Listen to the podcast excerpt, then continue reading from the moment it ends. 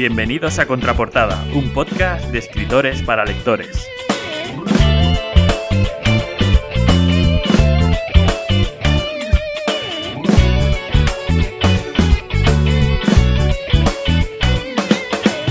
Somos Pablo Poveda, Luis Santamaría, David Orange y Ismael Santiago Rubio, y te invitamos a conocer nuestras inquietudes, anécdotas y proyectos, y sobre todo a pasarlo bien con nosotros.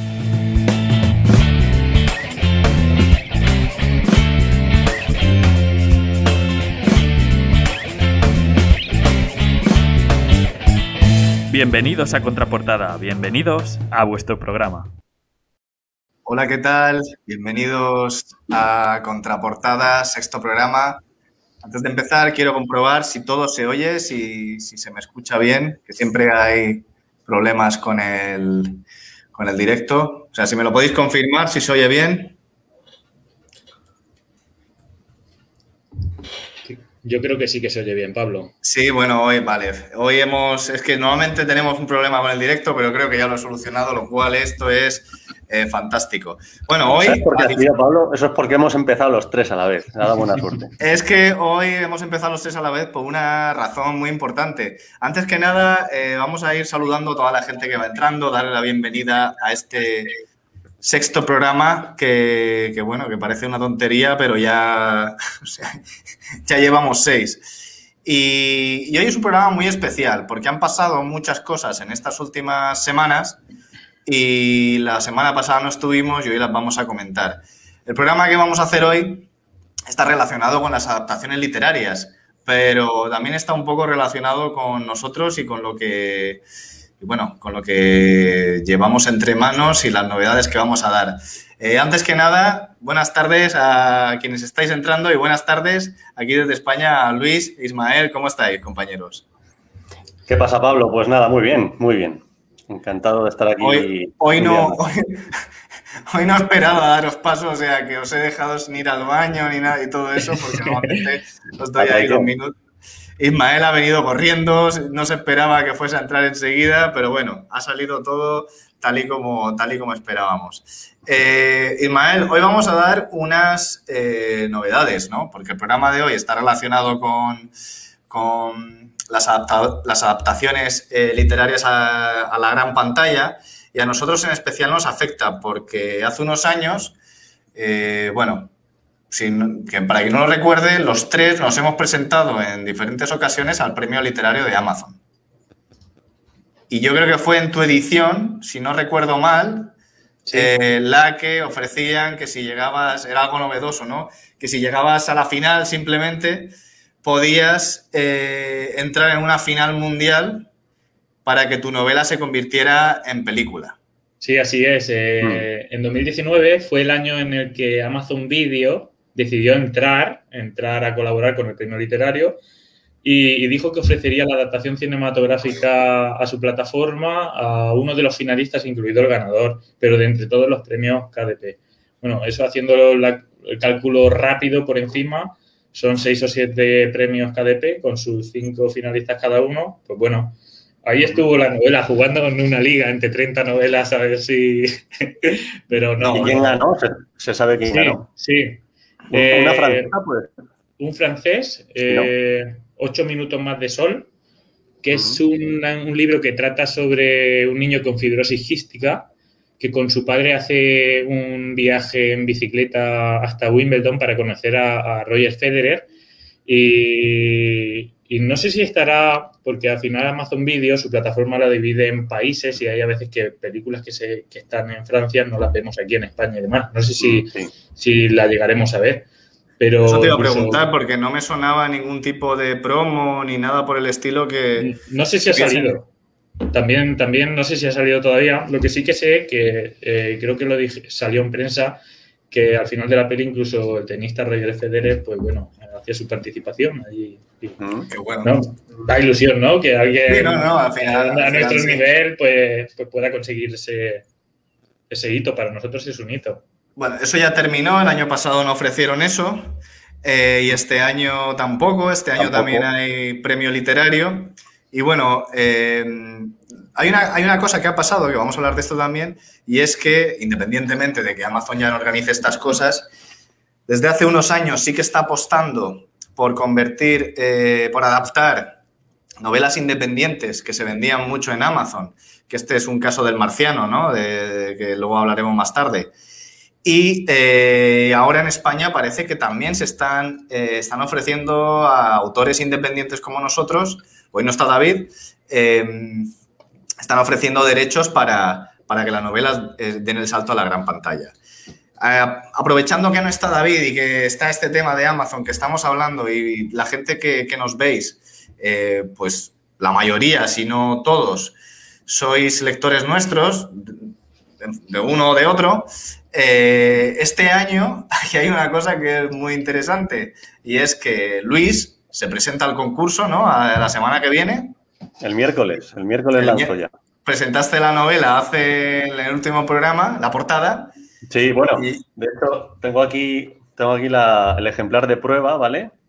Qué bueno. veis ahí la, marca de agua, que este no se puede vender porque es ejemplar de prueba y lo tengo para darle la última revisión.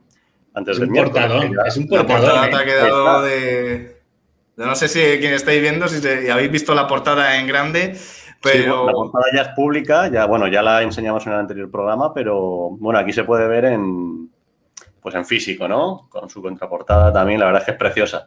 Y lo, nada, que, lo, que no, dijiste es de qué iba. Así en, un par de frases, si tuvieras que vender, venderlo una novela, que yo la voy a comprar, como siempre. bueno, es, un, es un thriller de suspense, como todo lo que hago, pero esta quizá es la más, eh, la más aventurera de todas. Es, un thriller de aventuras. gruesa, ¿eh? ¿Eh? Que gruesa, ¿eh? Gorda. Tiene... Bueno, bueno, sí, bueno tamaño medio, 369 páginas. No es el código da Vinci, pero... No, no, pero bueno, se ve, bien. Y bueno, como se ve en la portada, se ambienta en Londres, así que bueno, es un thriller de aventuras en Londres. Tampoco quiero robaros vuestro no, tiempo. No, no, no, hombre, yo creo que, que, quien nos está viendo al final también le interesa, le interesa mm. saber esto y que, el próximo miércoles estad atentos y atentas eh, porque, porque va a salir el pistoletazo de salida. Pero no es el único que se presenta. ¿Perdón? No, que digo, estará en Amazon en digital y en papel, claro, como todas. Pues ya sabéis, a, por ella. Pero no es el único que se presenta. Aquí el amigo Ismael, que ya ganó, pues otra vez quiere ganar este año. Hombre, todo el mundo quiere ganar, pero no, no, no ese es el fin, es simplemente por, por coincidencia de fechas. Y hemos, hemos estado, por coincidencia de fechas, pero a ver, aquí no te presentas a los concursos para, para que ganen otros, ¿no? Te presentas para ganar. Eso ya lo hemos dicho alguna vez, sí. Está claro, yo estoy trabajando, ahora estoy con la revisión, que el corrector me mete una caña, pero alucinante, y ahora yo no contaba con ello, yo ya tenía mis fechas planificadas y demás, y hay dos capítulos por en medio que hay que explicarlo mejor, hay que desarrollarlo mejor, el final hay que también eh, darle una vuelta y, en esa estoy, ¿sabes? Y, ¿Cómo duele eso, eh? duele, duele porque, porque además primero ya había pasado por alguna revisión de, alguna persona que, que, uno confía, se la da, ¿no? Mi, mi lector cero, y, te la devuelve y tú dices, madre mía, si con todo esto que ha sacado, la novela tiene que estar súper pulida, pero yo sabía que yo conozco a mi corrector. Y cuando se la mandé, eh, igual, lo, bueno es que una novela tras otra, pues esa evolución él la ve, ¿no? Y te, y te felicita por ello, pero de todas maneras hay, había que arreglar eh, unos puntitos para hacerla mucho más consistente y, y en esa estoy intentándola dejar lo mejor posible ya no por el premio, sino porque siempre me gusta pues mi trabajo pulirlo de esa manera. Hay que, claro. ¿La vas a presentar al concurso y nos puedes dar alguna fecha? A ver, depende de muchas cosas. Una cosa... tienes, hasta, el 31 de agosto para presentarte, ¿no? Pero, sí, pero depende de muchas cosas. Eh, el primer factor es este que hablo, pero el que más me condiciona no es ese. Es que supuestamente me quedan tres semanas para ser papá y yo pensaba que me daba tiempo a hacer, eh, hacer la revisión de lo que, del archivo que me manda el corrector antes y dejarlo todo preparado, pero a lo mejor con, con esto que hay que cambiar, no. Pues Entonces va todo condicionado. Y, y, encima, y encima, que eso no lo he comentado, compañeros, porque he llevado unos días un poco atareado, eh, las últimas pruebas que le hacen a mi pareja nos dicen que eso está ya para salir. Entonces, que puede ser inminente. Entonces, Bueno. no, no puedo hablar de fecha. Son buenas noticias, son buenas Claro, noticias. eh, la vida siempre es buenas noticias. Yo creo, Isma, yo creo que deberías publicarlo el día del nacimiento. Va, eso sería es una, que- una- eso, eso da suerte, seguro. No, siempre me pasa ese tipo de cosas, Luis. Ah. Eh, cuando hay algo eh, pendiente, importante, cuando hay cosas importantes, me coinciden. Y un día contaré ciertas anécdotas que me han parecido. Pues juega, juega pasado. la lotería Y va a pasar eso, va a pasar eso. Vete a comprar un cupón y así ya pues, seguro que, que algo pasa. Bueno, eh, veo que Ismael no quiere dar mucho, mucha información, pero Sí, sí. sí, eh, no- yo que tengo mis, mis fuentes, vamos a enseñar la portada, porque, tan- porque aunque es géneros diferente, que es ciencia ficción eh, de suspense, ¿no? De, de Es policíaca, es policíaca. Policíaca. es- tienes un portadón. Bueno, a Pues ver. la, la gente, la gente que no la haya visto todavía, que Ismael la publica en sus redes, aquí tenemos eh, el caso de los cerebros inservibles, eh, que es la segunda parte de In Memoriam, ¿no? O de la Sí, se, continuación. pu- se puede entender como una segunda parte, aunque son historias cerradas, independientes, pero sí, sucede, está eh, ubicada ocho meses después de cómo termina la novela In Memoriam y es una historia de In Memoriam. Ahora mismo hay un proyecto de cuatro historias de In Memoriam y esta es la siguiente. Eh, Pues, aparece, aparece Esta es la portada. Sí, hay un, un juego de un asesinato en serie que deja los cerebros inservibles, como dice la portada, para que el Departamento de Criminalística y Memoria no pueda hacer el copiado, ese copiado que no, permitía... no, nos la cuentes, que todavía Ah, hay algunos como yo que no han leído Memoriam. Y que es que este verano, este verano, a ver, estoy hablando de esto porque cada, yo no sé vosotros, pero en los últimos veranos, con, yo me presenté en 2018, eh, Luis también bueno, se presentó el año pasado, eh, pero con cada, cada verano que pasa, desde que me conocí el concurso, independientemente de ser escritor, eh, hago una lista ¿no? de libros que me quiero leer en, mi Kindle y entonces pues, te me da la sensación de que, de que hay un montón de libros ¿no? De, de gente que publica por estas fechas y como que la gente se prepara para el verano, decir, vale, pues tengo mis cinco o seis libros y, y yo también, entonces una de, mi, una de las eh, novelas que me quiero leer será In Memoriam y después esta, eh, la de Luis también, lo que pasa que de Luis tengo todavía eh, varias en mente y luego también quiero aportar mi granito de arena porque yo este año también me presento al concurso, aun habiendo sido do- dos veces finalista, eh, me presento al concurso con, y esta es la portada que se me ha abierto, quería darle un poco de misterio, pero se me ha abierto también eh, de golpe. Y esta es la portada de mi próxima novela, eh, El último adiós. No me voy a dar mucho autobombo, ¿vale? Es simplemente una entrega de Gabriel Caballero, para quienes me conocéis y quienes no, habréis visto estas novelas por ahí. Eh, será independiente también, es decir, no habrá hecho falta leer la otra. Y por supuesto que participo a pesar de mis limitaciones, porque sé que cada vez el nivel es mayor, eh, participo porque creo, quiero aportar ese, ese momento ¿no? de, de lecturas y, y, bueno, pues si soy finalista otra vez bien, si no lo soy pues nada y si gano pues mucho mejor que ya la tercera dicen que va la vencida, pero eso con el premio de Amazon me da que no funciona. Pablo, Pero- permíteme, pero ese brillo de la carrocería del coche, eso es, ¿eh? eso es un brillo ganador, te lo digo yo. Bueno, lo que se ve abajo es... Eso es irreal. Eso es, o sea, yo no he tenido el coche así de brillante en mi vida, vamos.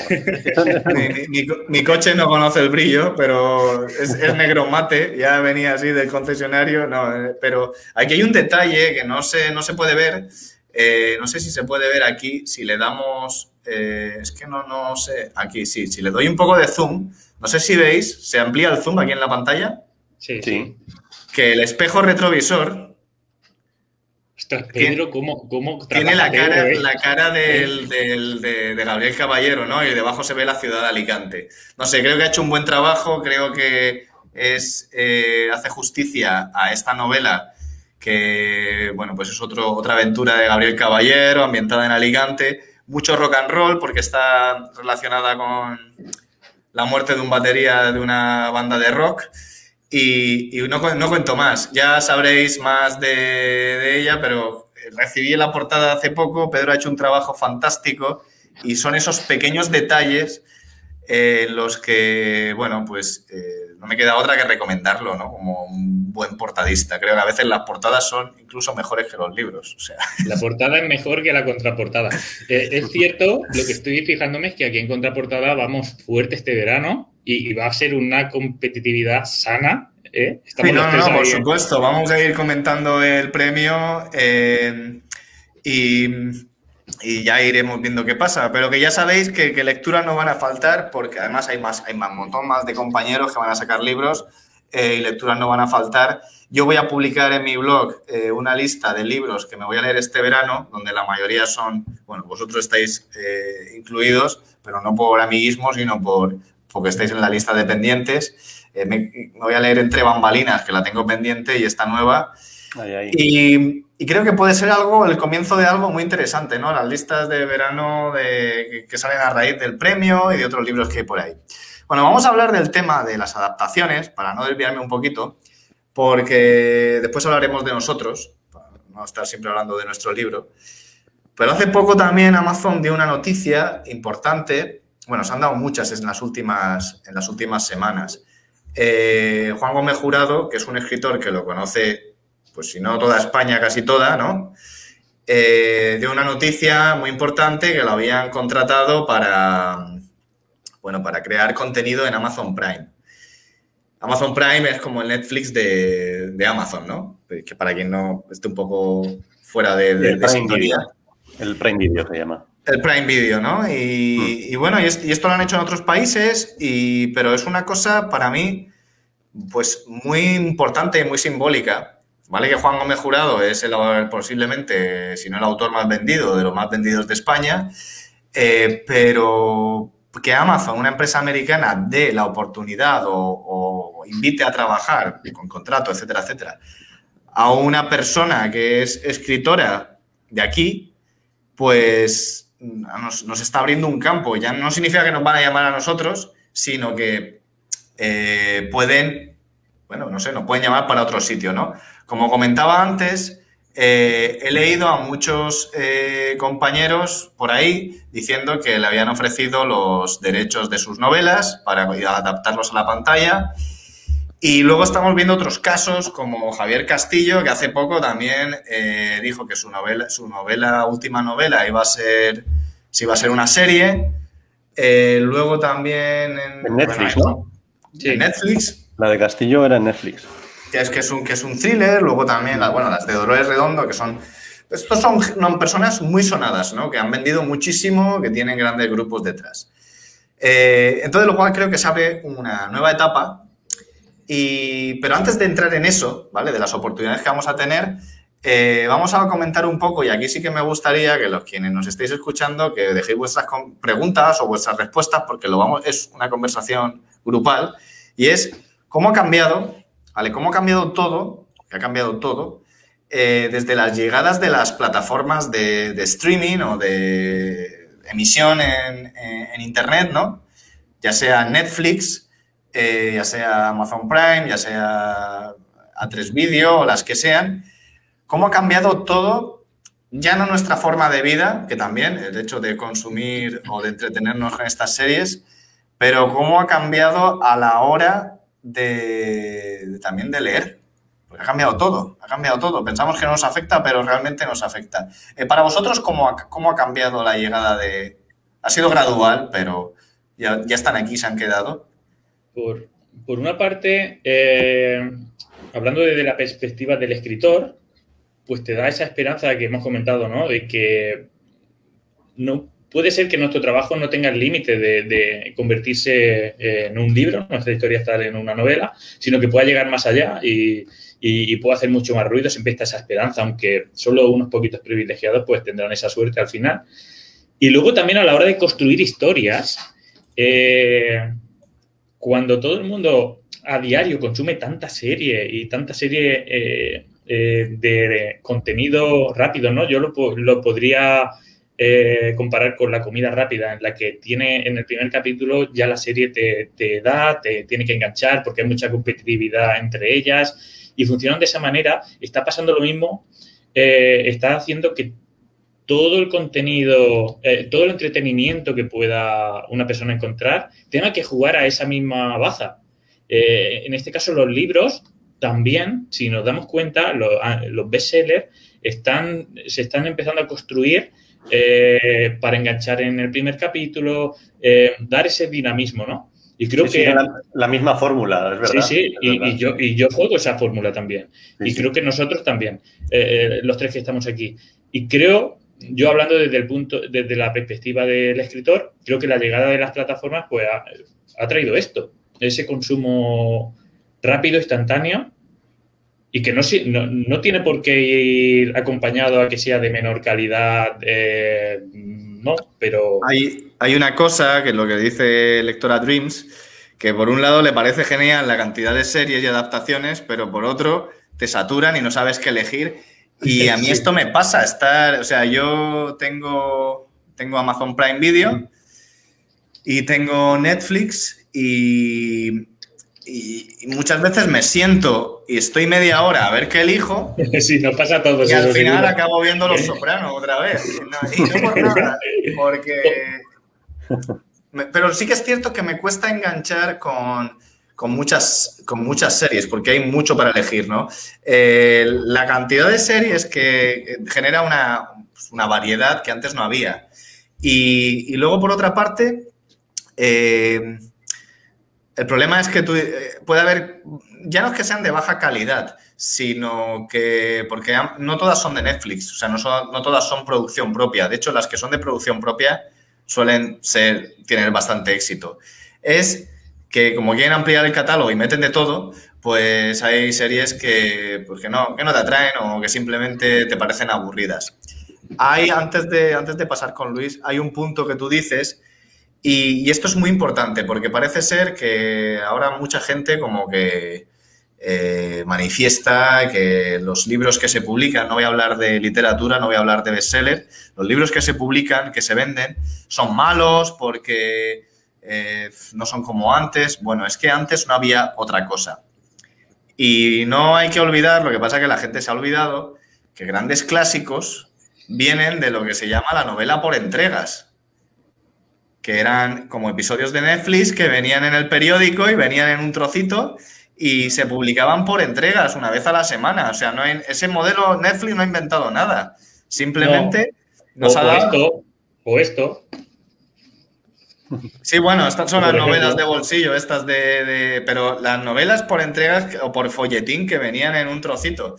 Y, o sea, grandes autores vienen de ahí. La cuestión es que llegamos a un momento donde tenemos mucho para elegir.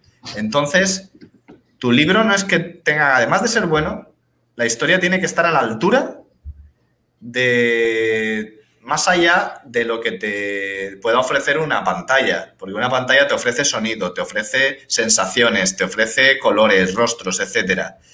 Tu libro tiene que ser realmente mejor que eso. O sea, hay un componente extra, ¿no? Y porque la imaginación yo creo que está por encima. Pero tienes que saber hacerlo. Yo recuerdo que en el pasado la gente se quejaba porque en el código da Vinci, que era adictivo, Código Da Vinci puede ser mejor, puede ser peor, pero vendió millones de ejemplares y tenía un componente que era adictivo. Si no estuviese bien construido, pues eh, hay una historia muy, muy larga detrás del Código Da Vinci, con quién trabajó. Yo leí un par de libros sobre la persona que trabajaba con él, con Dan Brown, con Mario Puzo, el del Padrino. Pero se quejaban de que los capítulos eran cortos. Y si os fijáis, ahora la mayoría de capítulos son más cortos, pero no por algo, porque los capítulos de Millennium, que eran de 20 páginas, antes, pues los leías. Ahora hemos cambiado nuestros hábitos y no tiene nada de malo de que, el, escritor, por, conciencia y por eh, respeto y también por entender al lector, se adapte a los tiempos que cambian. Y esto no significa que desmerezca la escritura, es simplemente estamos intentando hacer la escritura atractiva en el año 2021, ¿no, Luis? Que veo así sintiendo. Sí, sí, no, es que habéis dicho cosas muy interesantes y quiero, y quiero destacarlas casi todas. Por una parte, lo que, lo que ha dicho Ismael, que, bueno, yo quería subrayarlo, sobre todo, no sé, si, eh, si, si os disteis cuenta, eh, a mediados de, pues allá por 2005, 2010, empezaron a salir un montón de series, o sea, fue el boom de las series de ficción, eh, rollo perdidos, ¿no? Ah, y ahí sí. fue la primera vez, bueno, yo creo que la primera fue mucho antes con Twin Peaks y David Lynch, pero bueno, eso fue un caso aparte, pero ya a principios del, del siglo ya empezaron a salir ser- series como Churros que precisamente destacaban en que cada capítulo terminaba con un, con un giro... El perro. Esta vez, esta vez no ha sido mi perro. No, ha sido el mío. Mío, mío está durmiendo. Entonces, destacaban que somos capítulo- perrunos también aquí. Sí. Pues eso, lo que decía que era que, eh, que la novedad era que en esas series cada, cada capítulo terminaba con un boom, ¿no? Con un, un- un gancho que, que casi... Un- exacto, un cliffhanger, que casi obligaba al espectador a, a verse el siguiente. O si no lo tenía a- a- a- al alcance, pues esperar una semana y comentarlo con- en la oficina, en el, en el colegio, etc- etcétera, ¿no? Y eso, eh, no sé si eh, inconscientemente o de manera natural, ha, eh, ha ido provocando que también los libros eh, funcionen así, es lo que decíais.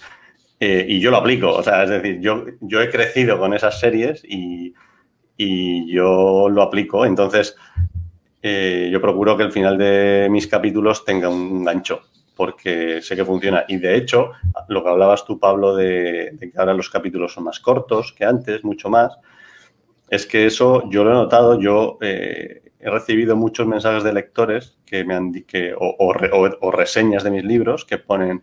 El libro está bien, engancha tal, pero sobre todo engancha porque son capítulos cortos y hacen que quieras seguir leyendo. Y eso, eso reafirma el hecho de que al ser capítulos cortos, eh, dices, venga, uno más, que total son tres minutos, venga, uno más. Y al final te tiras dos horas leyendo. Pues eso funciona con las series y eso funciona con, con los libros. Y creo que todo obedece al final al hecho de que la gente cada vez tiene menos tiempo y no dedica dos horas a ver una película ni dos horas a leer eh, capítulos larguísimos de novelas, sino que se ponen media hora, una hora como mucho y, y entonces el hecho de que sea todo más corto y mucho más adictivo, con ganchos continuos, con, eh, pues hace que, que la gente se, se enganche. más. Pero en las series es igual. eh, tú ya no puedes. Esas series de las que hablas eran de una hora 45 cada episodio, ¿no? Como The Wire o de alguna. Ujú. O 50 minutos.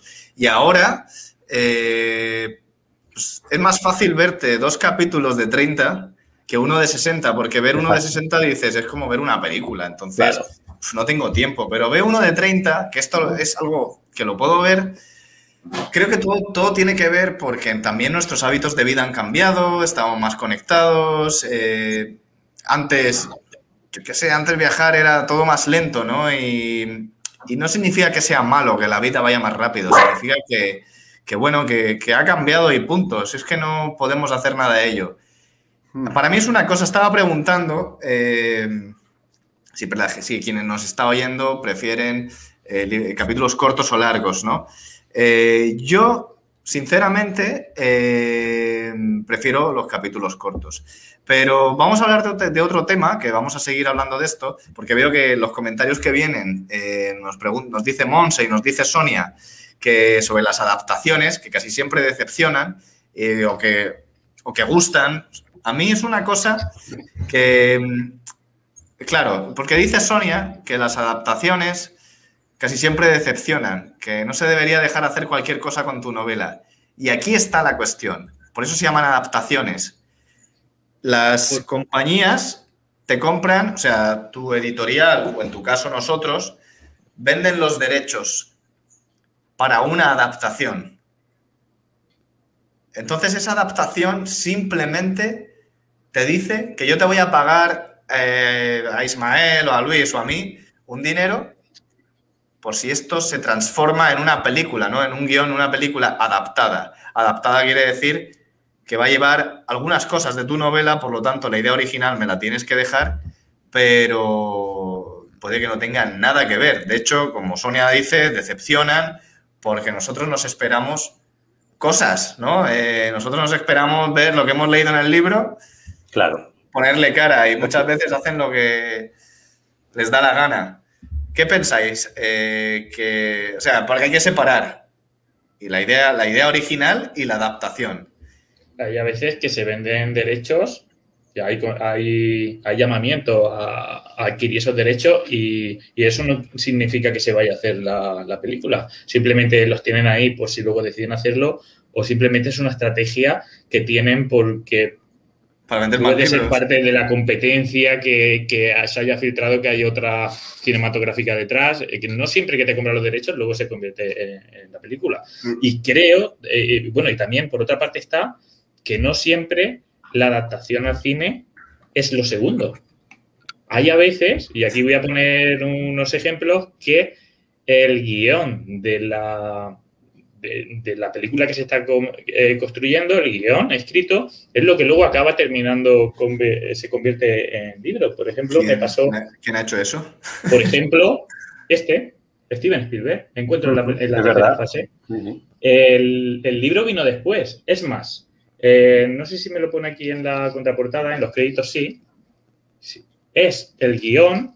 Este libro lo encontré en, un pueblecito de Murcia, en Águilas, en un cuchitril de estos que, no saben ni lo que tienen. A mí siempre me encanta rebuscar entre los montones. Cuando veo libros usados eh, eh, que están en mal estado, me metí a buscar y lo, y lo pillé por 3 euros Lleva cuidado que un día te encuentras alguno tuyo, alguno nuestro por ahí.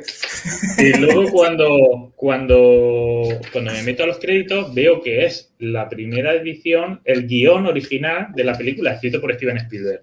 Y luego es cuando sale el libro. Entonces, no siempre la adaptación viene después.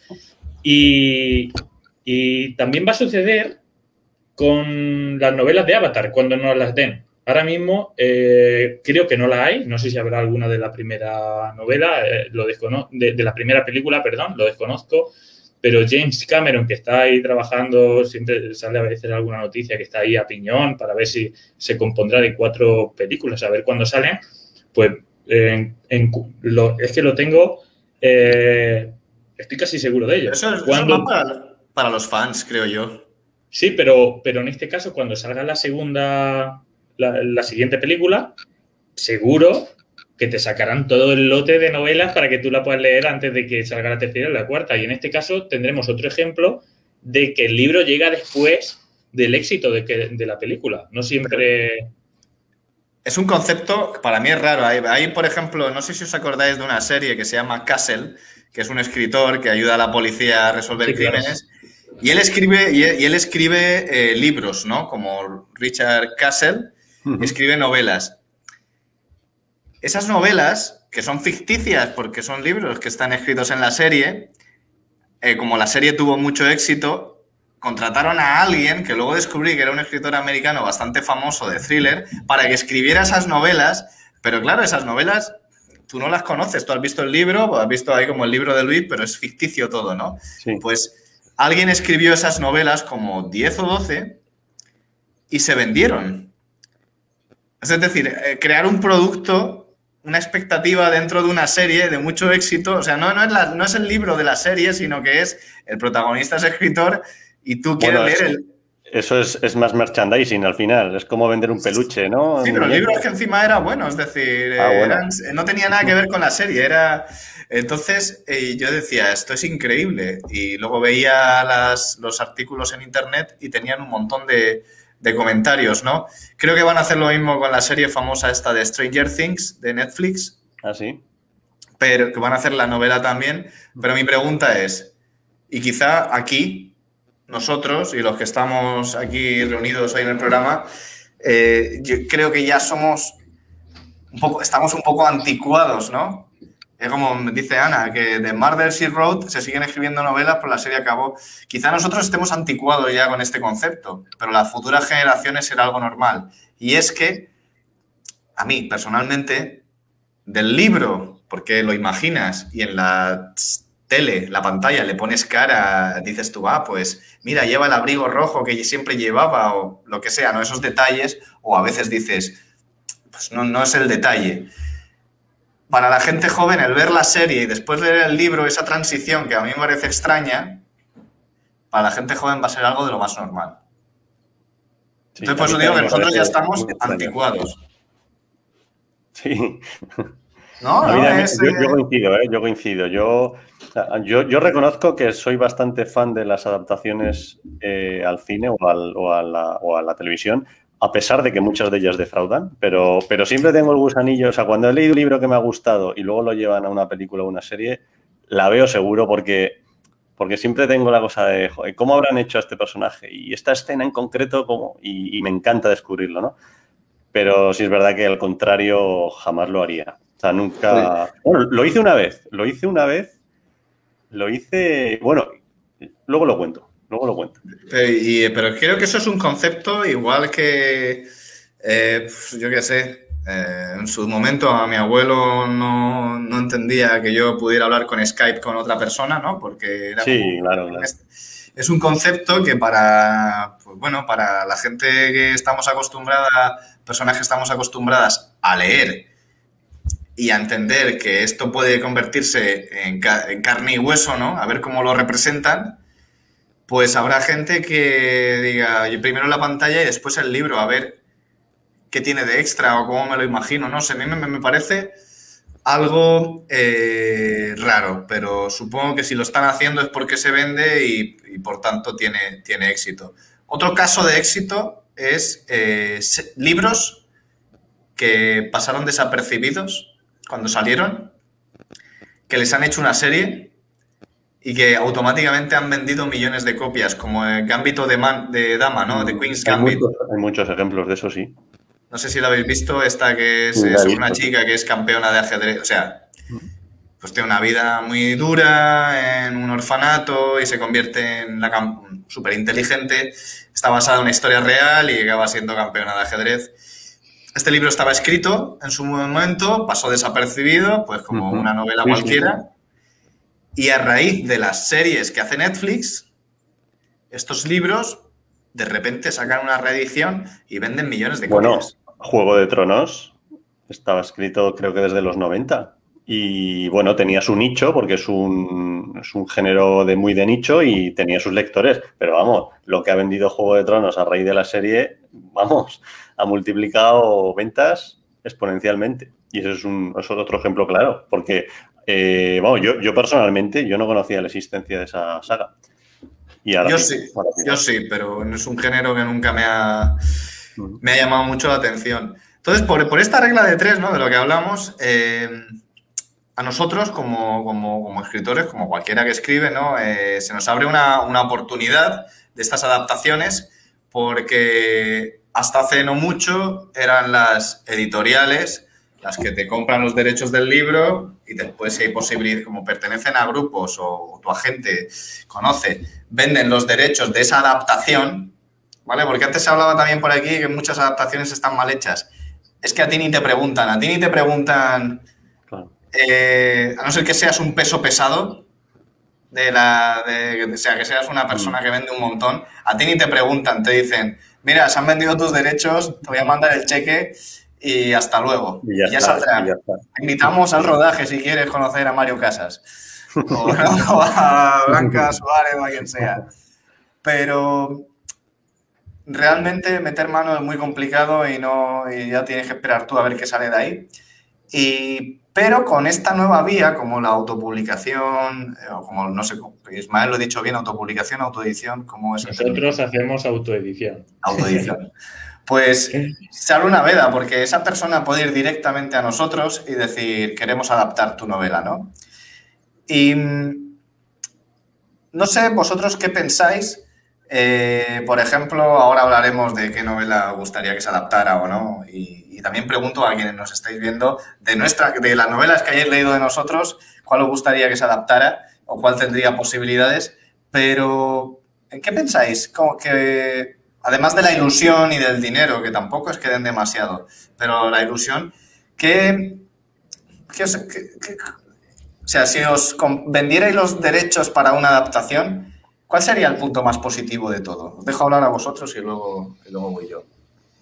Bueno, para mí es un sueño. ¿eh? Yo tengo que reconocer que desde que soy niño, incluso antes de plantearme siquiera escribir una novela, eh, uno de mis grandes sueños era ir a una sala de cine y ver una película escrita por mí.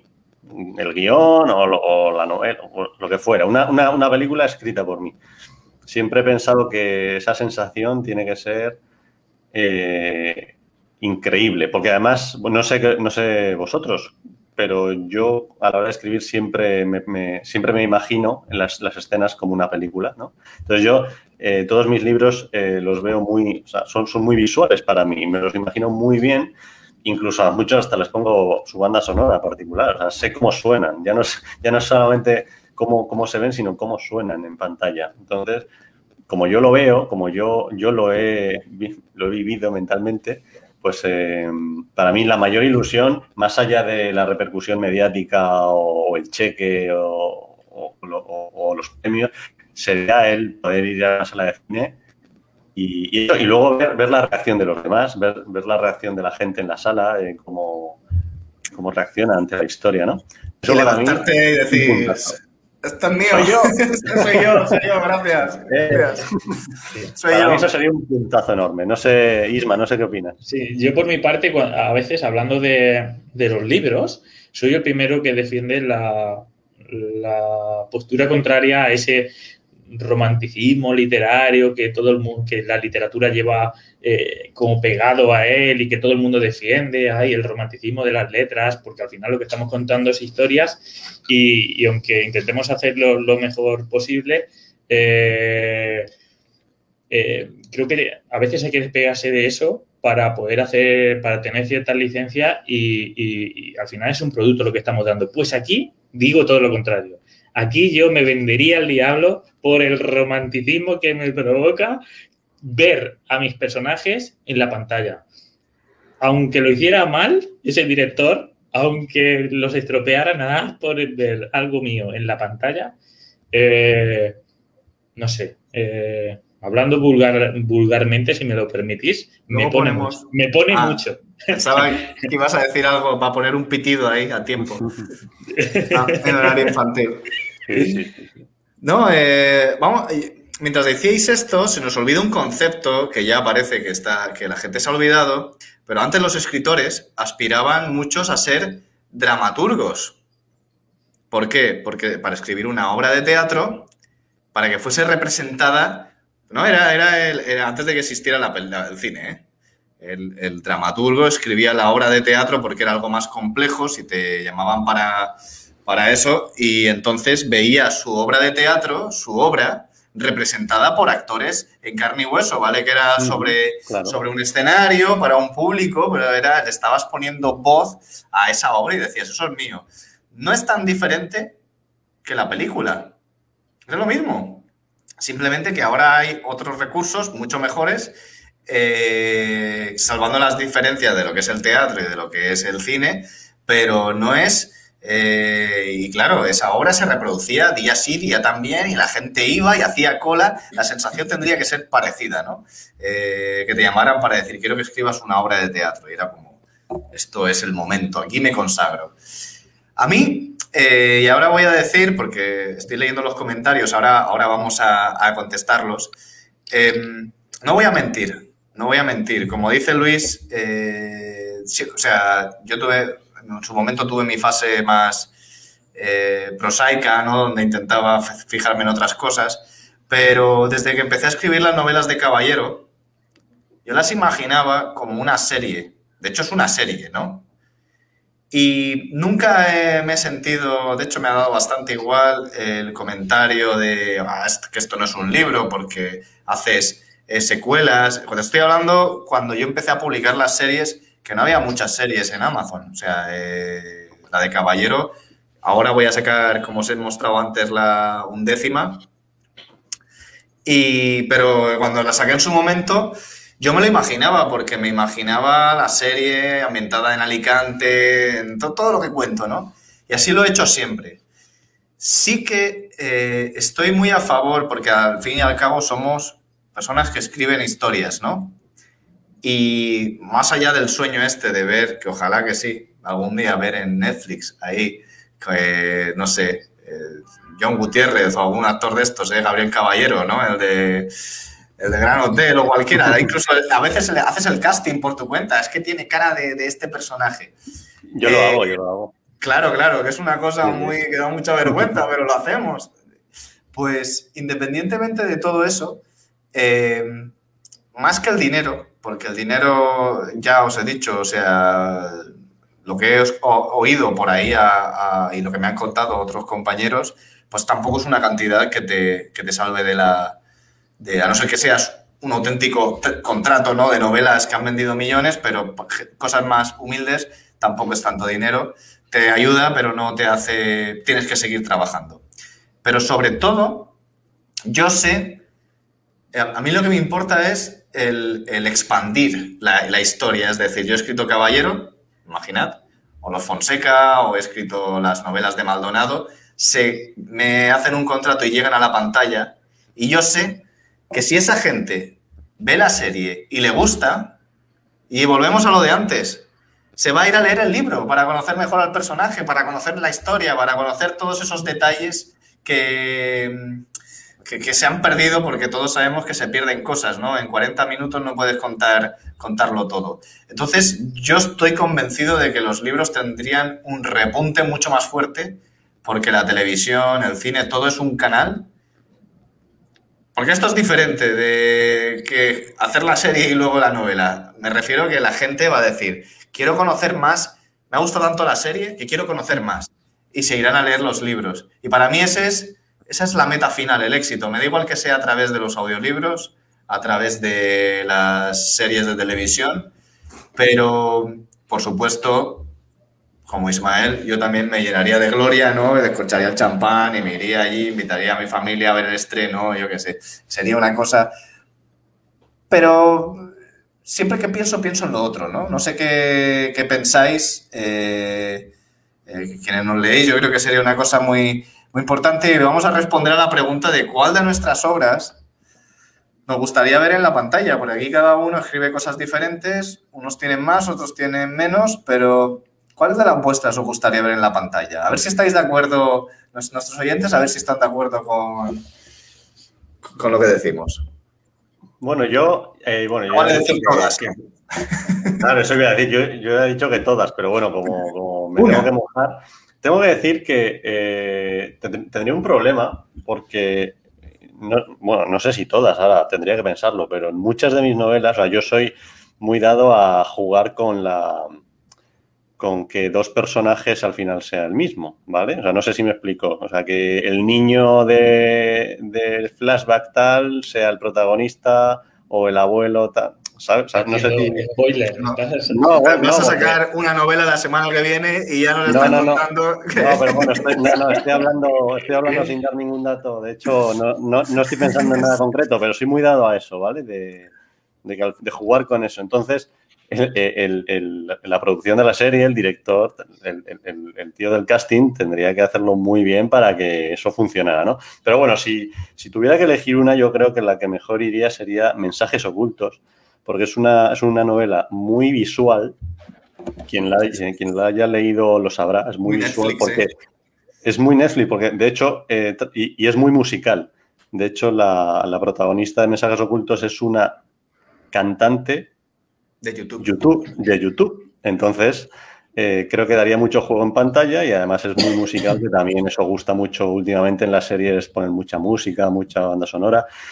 Y bueno, creo que daría para una serie, una, miniserie muy, muy, muy chula y muy adictiva además. Yo creo que. Léetela ya, que no sabes de qué hablamos. léetela ya. esa, no es la última una cantante youtuber, tío, ¿qué más te puedo decir? Sí, sí, yo tengo ahí, tengo que ponerme ya con la a mí, me, a mí me gustó mucho. Eh, pensaba que iba a ser eh, thriller psicológico con algo de espiritual, pero nada, en absoluto. Y lo que es cierto, que a mí eh, es una cosa que a mí me cuesta, la novela de mensajes ocultos es muy Netflix. Es decir, yo eh, porque hay una variedad de personajes, hay historias diferentes, es muy visual, con tus flashbacks, con todo, pero me recuerda a estas miniseries de Netflix de capítulo 1 es una persona, capítulo 2 es otra y poco a poco, como el inocente, ¿no? Que se van... Sí, que igual en 10 capítulos lo cuentas todo. Sí, sí, por eso a eso iba, sí, sí. En, en, mi caso, bueno, como dice Dublineta y Ana Trigo, un saludo para ellas. Bueno, un saludo para todos los que están aquí aguantándonos. Dice eh, In Memoriam. Pues In Memoriam es la que más cualidades creo que tiene para, para ser adaptada, ¿no? Pero voy a contar una anécdota muy breve eh, respecto a mi primera novela. Muy breve.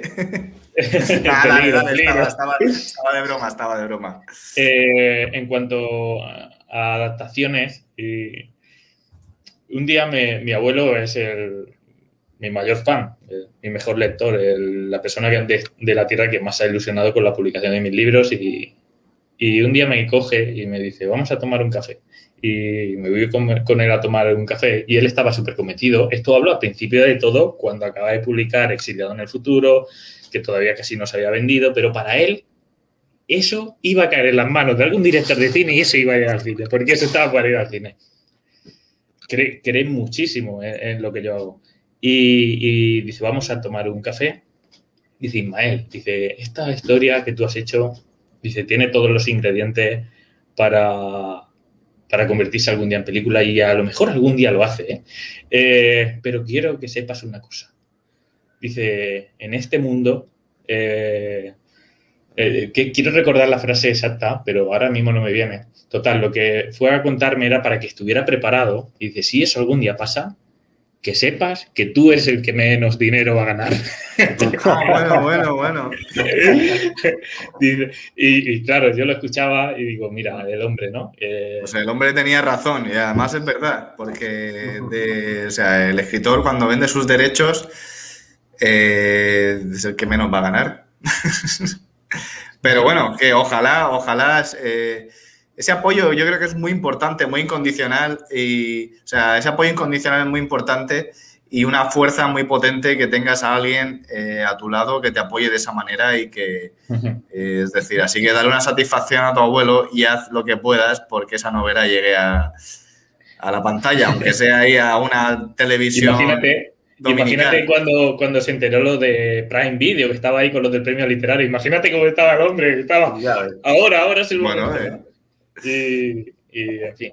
Y Pablo, Pero- tú, tie- tú tienes un montón de, de portadas. Yo, yo no he leído todavía ninguna de tus novelas. De- me pondré en breve, pero yo me he dado cuenta que. Si vas a tener un hijo, ¿cómo te vas a poner? en- a, mí no me, a mí no me engañas. No pasa nada, te lo perdono. Muchas, muchas de tus portadas y muchas de tus descripciones son muy cine- cinematográficas y a mí creo que te resulta muy difícil eh, elegir eh, cuál crees que, que se que iría mejor para el cine. Bueno, yo tengo eh, la serie Los- Caballero, que es. Los Fonseca, que- Pablo. Pablo, los Fonseca. Fonseca es. Pero la peliculón. Fon- lo- lo Fonseca puede ser una película, no una Un serie. sí, sí, una buena película, sí, sí. Eh, luego las de Maldonado también creo que pueden ser una. Es otra historia de detectives. Eh, y luego hay una serie que es muy cinematográfica, muy de thriller eh, de acción, que son las de Don. Lo que pasa es que esta es una serie que se ha leído menos, pero también tiene, además tiene un componente muy, muy cinematográfico. La gente, mucha gente me lo dice, ¿no? Dice, la estoy leyendo y, y estoy ahí viajando las persecuciones por Berlín, en los BMW y... Entonces, a ver, no voy a, no voy a, no voy a mentir. Siempre eh, hay un componente eh, intencional a la hora de escribir, sin ningún tipo de pretensión de voy a llevar cuidado con lo que escribo, que esto lo voy a convertir en, ni que fuera yo el rey Midas, ¿no? Voy a convertir esto en oro y se va. Y mañana me están llamando los de Netflix. De hecho, después de 38 libros todavía no me han llamado, pero la cuestión es, eh, soy realista, vengo de una generación eh, joven, o sea, joven, como tú dices, eh, que, venimos de, ese boom de las series, de la tele por cable, etcétera, etcétera, y eso cala, y eso cala a la hora de escribir. Y creo que no tiene nada de malo que, bueno, que intente ofrecer a la gente una historia mejor que la que puede conseguir, que es lo que hacemos, ¿no? Intentar ofrecer, intentar que, intentar que cuando tú estás leyendo en esto, sea mejor, prefieras esto o lo que tengas en mano que leer que, que ver una serie. Porque si yo digo, prefiero, cuando estoy enganchado a un libro, eh, la televisión no existe. Y ese libro tiene que ser mejor que la serie. Y eh, las reglas del juego son las que son. Hay que ir a por todas. Si hay alguien, de, antes de terminar, si hay alguien de Netflix y nos quiere llamar, aquí estamos. O de Prime o de HBO, me da igual. Bueno, si os parece, como, como ya queda poco para ir terminando, yo creo que deberíamos mojarnos, ¿vale? Y ya que estamos hablando de adaptaciones, yo creo que deberíamos hablar de las, de, las, de las que para nosotros son las mejores adaptaciones que hemos visto y las peores. Y la gente Yo también que puede jugar, Y puede la jugar gente la que se gente. Entonces, si, si voy a empezar yo, ¿vale? Eh, son las primeras que me han venido a la cabeza. Seguramente las haya mejores y las haya peores, pero me han venido dos que, que a ver si estáis de acuerdo. Bueno, igual no habéis visto la película o el libro. Yo creo que sí. La, adaptación que más me ha chocado, bueno, de hecho, me chocó tanto que vi primero la película, ¿vale? Vi primero la película y, y me gustó tanto que leí el libro. Estoy hablando de El niño del pijama de rayas. Vi, vi primero la película y me, me- me flipó. Bueno, me dejó consternado, me dejó, me dejó mal cuerpo y a la vez esa sensación de decir, madre mía, qué peliculón. Y, luego, y como sabía que estaba, era una adaptación de un libro, inmediatamente me puse a leer el libro, que además es un libro bastante corto y espectacular. O sea, si la, si la película es buena, el libro es espectacular. De hecho, como está escrito desde el punto de vista de un niño, ese libro fue el que me dio la inspiración para escribir El secreto de Oli. O sea, ese libro me gustó tanto que digamos que gran parte de mi carrera como escritor se la debo a él. Pero la película es un peliculón también. Y ahora voy con el peor. Eh, no sé si hay, bueno, supongo que habréis leído, o bueno, seguro que mucha gente que nos está viendo y oyendo lo ha leído, es el, el- el- ¿cómo se llama? El de Harry Quebert, el de Joel Dicker. El- Sí, la, verdad, de- la verdad sobre el caso Harry Quebert, ¿vale?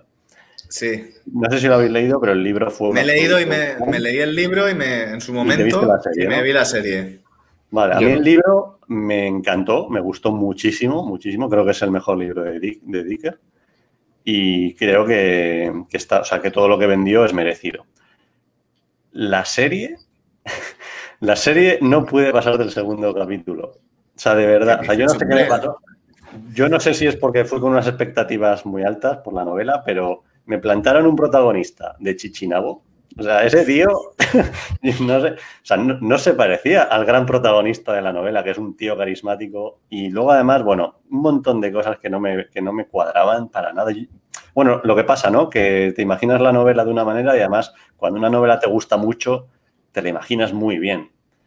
Bueno, pues esa serie, lo que os digo, no la terminé porque además yo decía, bueno, es que encima ya sé cómo acaba y lo que estoy viendo no me está gustando nada. Entonces voy a, quiero quedarme con el buen sabor de, de la, de la novela porque si sigo viendo esta serie me la va a estropear y, y lo dejé. Tú fíjate que yo tampoco la terminé. Esta la vi Bueno, claro. durante, la, durante el confinamiento este total. Nada. Y no me... Además, no sé si te la pasé yo, puede ser, que encontré... No, no, no, no, no, no, la vi en Movistar. Empecé a Pues verla en Movistar. no me, no me... Tienes razón, no la llegué a terminar. Mm. Ismael, hable usted. Eh, habrán, habrán mucho peores, ¿vale? Pero así de los últimos años, eh, de las más recientes que he podido comparar, Asesinato en el Orient Express de Agatha Christie. Bueno, el libro bueno. me encantó, el libro me encantó y, y la peli, aunque tiene grandes actores, porque está allí Johnny Depp incluso y tal, pero es súper rápida. Tú, tú también, a ti también te ha parecido lo mismo. ¿verdad? Fíjate Pero- que no se me ha ocurrido, pero vamos. Pero Total. todo súper rápido, súper descafeinado, eh, pasajes que ni aparecen y, y de repente dices por qué y resuelve súper rápido todo. Eh, es de lo peorcillo, de las peores adaptaciones. Incluso Aunque- con un toque cómico, ¿no? ¿No crees que la película tiene un toque Sí. cómico el libro no Igual, tiene? si no hubiera leído el libro, igual a lo mejor la hubiera disfrutado, puede ser, pero Puede ser. me metí tanto en el libro y, y fue una cosa casi seguida a la otra. Digo, ahora voy a ver la peli, voy a ver Sí, a sí, Johnny Depp claro. aquí, pero, pero no. Me pasó lo mismo, sí, sí. Y en cuanto a, adaptaciones bien hechas, eh, mm, ahora mismo no podría destacar una, pero sí que recuerdo, por ejemplo, que, que Parque Jurásico de Michael Crichton en la peli eh, eh, guarda el fondo, la esencia, está muy bien adaptada a mi punto de vista. No, no, no, seguro que no es una de las mejores, pero guarda los ingredientes de, de que no te defrauda cuando has leído el libro antes. Es un peliculón. Yo el libro no, no- no lo he leído. Me consta que tiene mucha más información que la película, o sea, que la película recortó muchas cosas, pero bueno, la película me parece un peliculón. Estaba pensando porque hemos hablado de libros y películas, pero no hemos hablado de películas que son mejores que los libros. Por ejemplo, a mí la adaptación de, eh, bueno, El Club de la Lucha me resulta la película mucho mejor que el libro. Eh, no sé si conocéis las novelas de Jason Bourne, El mm, ultimátum de Bourne, eh, pues es un espía.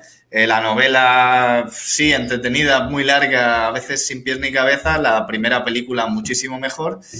Em, Blade Runner, también la película está a la altura de la novela. Y a ver qué adaptaciones buenas, que es que hay un montón de adaptaciones que son buenas. En cuanto a series, pues no sabría deciros porque ya no sé, creo que he visto tantas que ya no sabría recordar.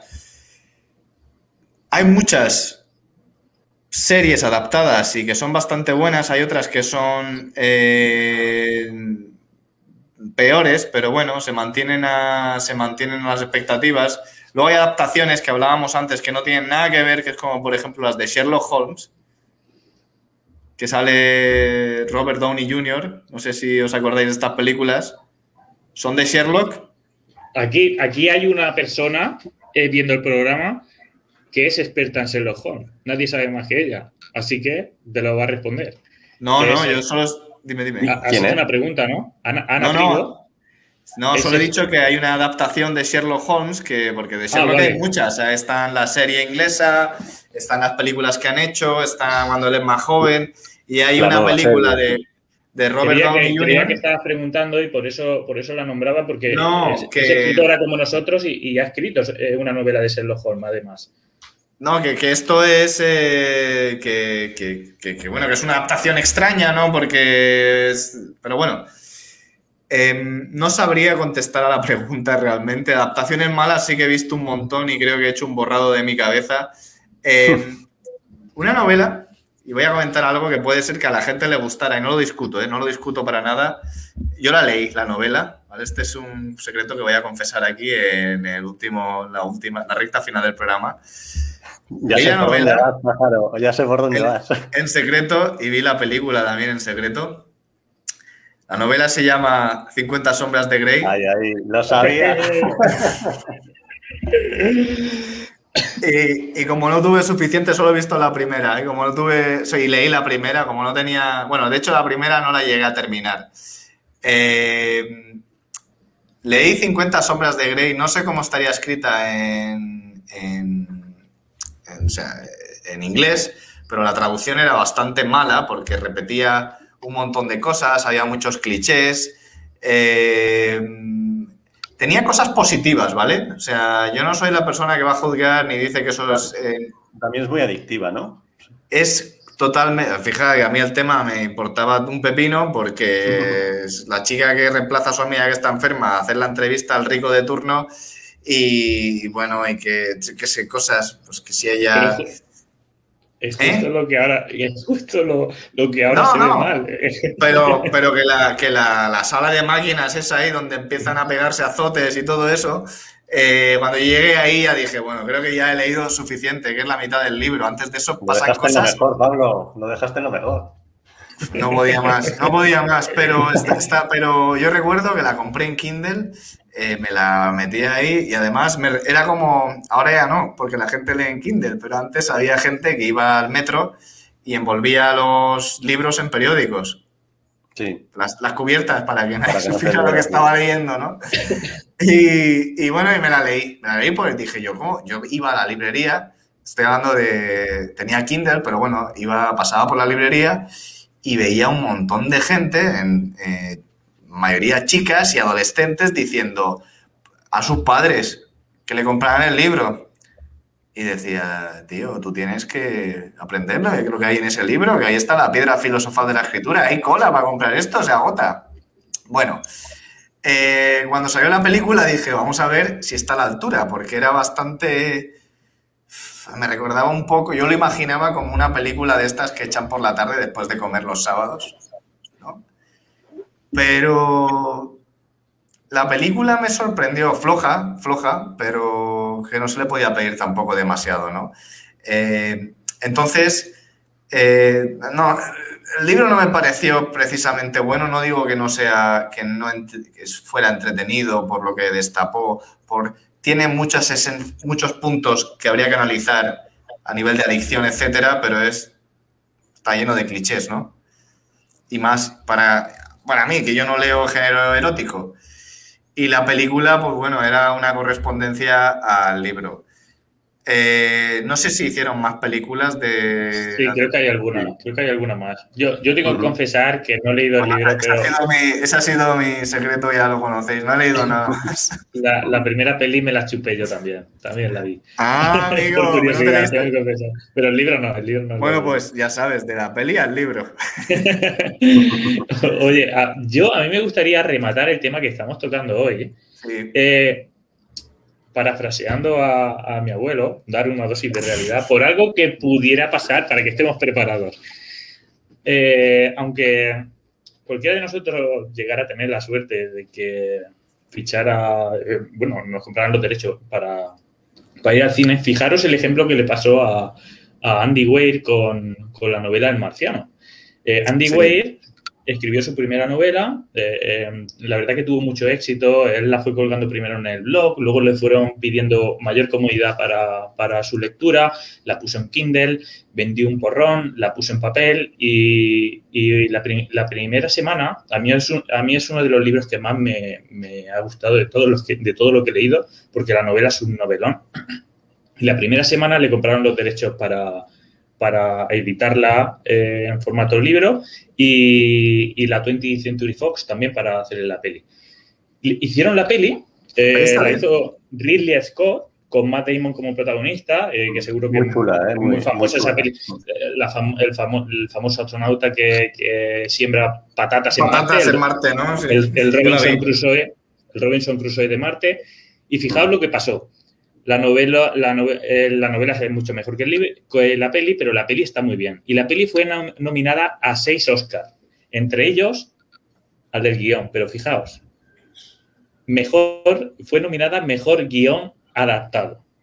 Simplemente por, por cuestiones eh, de que como un, un escritor que no es nadie, que ha salido de la nada y no era nadie en ese momento, ahora, ahora el hombre pues ha cogido su, trayectoria. ¿Cómo va a pisar la alfombra roja un tío que no era nadie, que ha publicado su primera novela y ha vendido el guion? Pues por, por eh, fines eh, eh, internos que política de, a la hora de hacer, de construir una historia de este tipo, pues decidieron adaptar la novela tal cual al cine, pero al final el final, que se desenvuelve, se salva de una manera, se salva de una de otra un poco parecida para que lo escribiera su guionista y que en caso de estar nominada al Oscar, el Oscar no se lo lleva el escritor.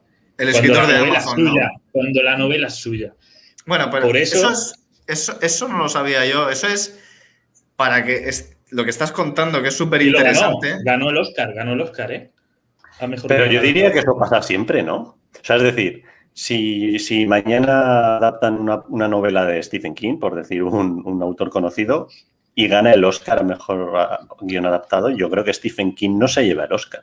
Pero si gana, si gana el Oscar a mejor guion original, sí. Es la diferencia. Pero no sería un guion original. ¿No? yo creo que sí. Yo creo que está el Oscar de guion original y de, mejor guion adaptado. Pero yo lo que voy es que el Oscar a guion original es un guion que parte de cero. Si una película nace, esa parte de una novela, ya no puede ser, ya no puede optar al Oscar a guion original. No, es idea original, pero guion, idea original, pero guion adaptado. Casi todo vais a ver si ahora que, vosotros y las personas que nos escuchan, nuestros oyentes, a partir de ahora vais a quedar a los créditos para ver. A veces lo pueden al principio que casi todo lo que hay, y sobre todo en las plataformas de streaming, son eh, o idea original, si es una cosa muy potente, o guion adaptado. ¿Por qué? Porque las adaptaciones son más baratas, porque dan más libertad y porque a la hora de repartir el dinero no tienes que pelearte con alguien que te dice, eh, como Luis, que saca su libro y dice, no, no, no, es que esto lo escribí yo. Es decir, yo te he comprado la idea y la voy a adaptar, no la voy a replicar. Y eso es lo que le pasó. Pero la idea del marciano. De Andy Wade, es, yo cuando lo vi en su día dije, yo estaba entrando en Amazon, eh, dije, esto, ¿cuándo pasará? O sea, esto es un, punto, o sea, en el momento en el que alguien que vende en Amazon y se fijan en esa persona y le compran los derechos para hacer una peli, no hace falta que llegues al Oscar, dices, por lo menos yo que soy optimista, si eso le pasa a esta persona, como tú dices, que es un don nadie que ha escrito un libro, ¿no? También me puede pasar a mí, porque estamos en igual de condiciones. Ahora, que, aquí el sistema sea más en España, Latinoamérica, el sistema sea más cerrado, etcétera, etcétera, puede ser, pero todo cambia. bueno, al final eh, hemos empezado el programa diciendo que a Javier Castillo le van a hacer una serie en Netflix. Javier Castillo hace cinco años era, era como era un don nadie de Amazon. O sea, empezó siendo nadie.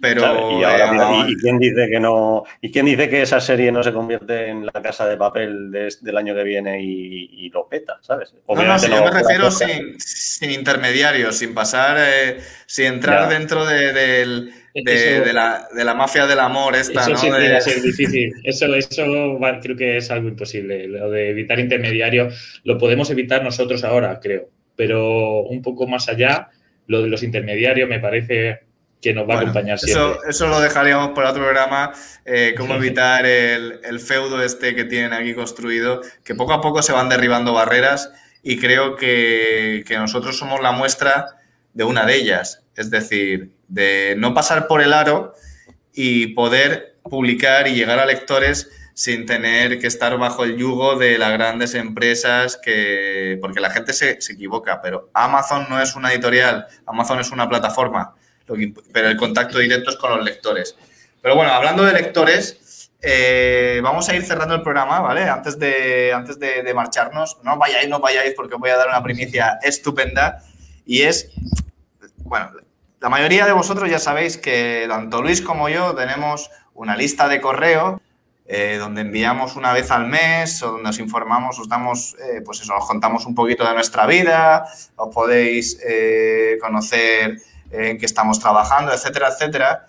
Y después de pues, tiempo y hablando, eh, Ismael hoy presenta oficialmente la suya, que no es un boletín, un boletín de noticias de compra mi libro, es eh, contacto directo con el autor, fuera de los canales de Facebook, Twitter y demás, que a veces se pierden los mensajes, se quedan en dos líneas.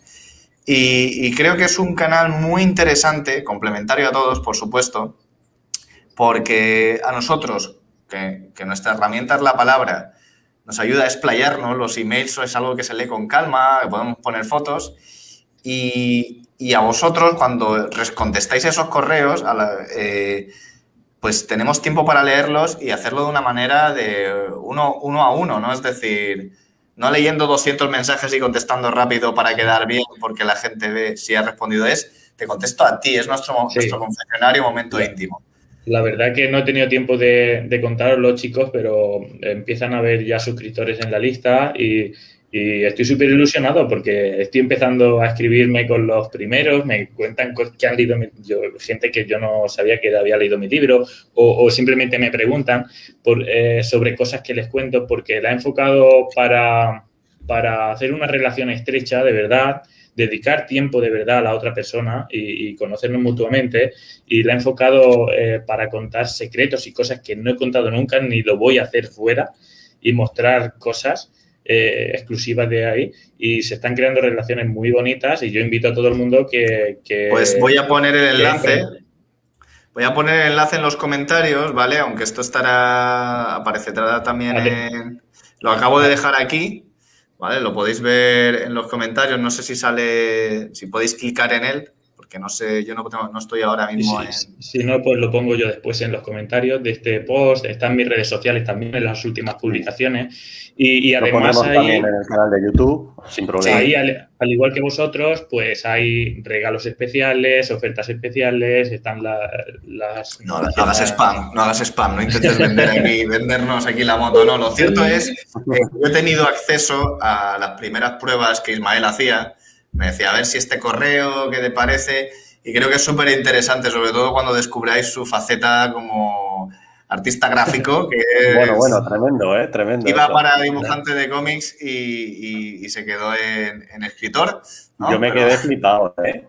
Ah, Bueno, no, sí. no hagamos, no hagamos spoilers. No hagamos De eso, spoilers. para, es que para- para eso trabajamos, ¿no? Para eso escribimos, para hacer Para spoilers. eso- de la- Para Al saber revés, estamos, generando, estamos generando expectativa. Yo, El hype, animo- el hype, animo a todos los americanos. Gracias, porque- com- gracias, compañero, gracias. Bueno, eh, quienes ya estéis en la de Ismael, pues que sepáis que tenéis la mía en, en mi página web eh, y también la de Luis en su página web.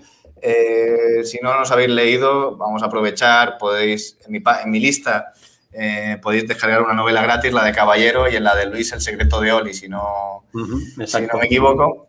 Y bueno, se ha ido, se ha, se- se ha puesto nervioso y se ha marchado. Bueno, ¿no? no, ha, vendido su, ha vendido su moto y se ha ido. Ver, en realidad ha venido aquí a estar una hora y cuarto. Dice, cuando digan lo de la lista de correo ya me marcho, que yo de películas no quería hablar. Pero bueno, no pasa nada.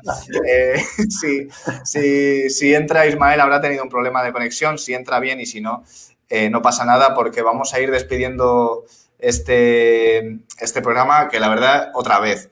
Sexto programa, una hora y cuarto, se ha pasado volando, yo ni siquiera me he enterado. Ha sido un tema muy interesante. Ha sido un placer eh, teneros al otro lado, que habéis estado ahí eh, aguantándonos durante una hora. O sea, sois. Ah, ha vuelto, ha vuelto. Ha vuelto, parecía que no. Pensábamos, pensábamos que habían venido a vendernos la lista de correo y te, y te habías marchado ya. No, no, no, no, soy de esa calaña. Bueno, estaba, estaba despidiendo el programa Ismael, que ha sido un gusto, se ha pasado súper rápido, ha sido un gusto estar eh, con nuestros oyentes, que nos habéis aguantado eh, con vosotros, ha sido un tema también muy interesante.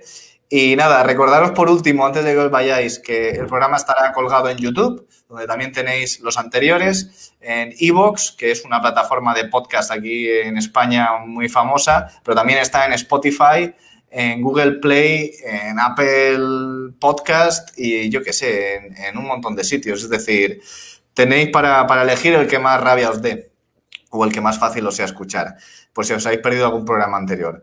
Eh, volveremos dentro de 15 días, si no pasa nada, si todo va bien, a ver si con suerte podemos sacar a nuestra estrella de planeta que le dejen un, un permiso, un permiso carcela, carcelario para que salga una hora a, a, estar en vivo. No, David hoy por un compromiso que tenía y un problemilla no ha podido estar, pero está bien, no os preocupéis.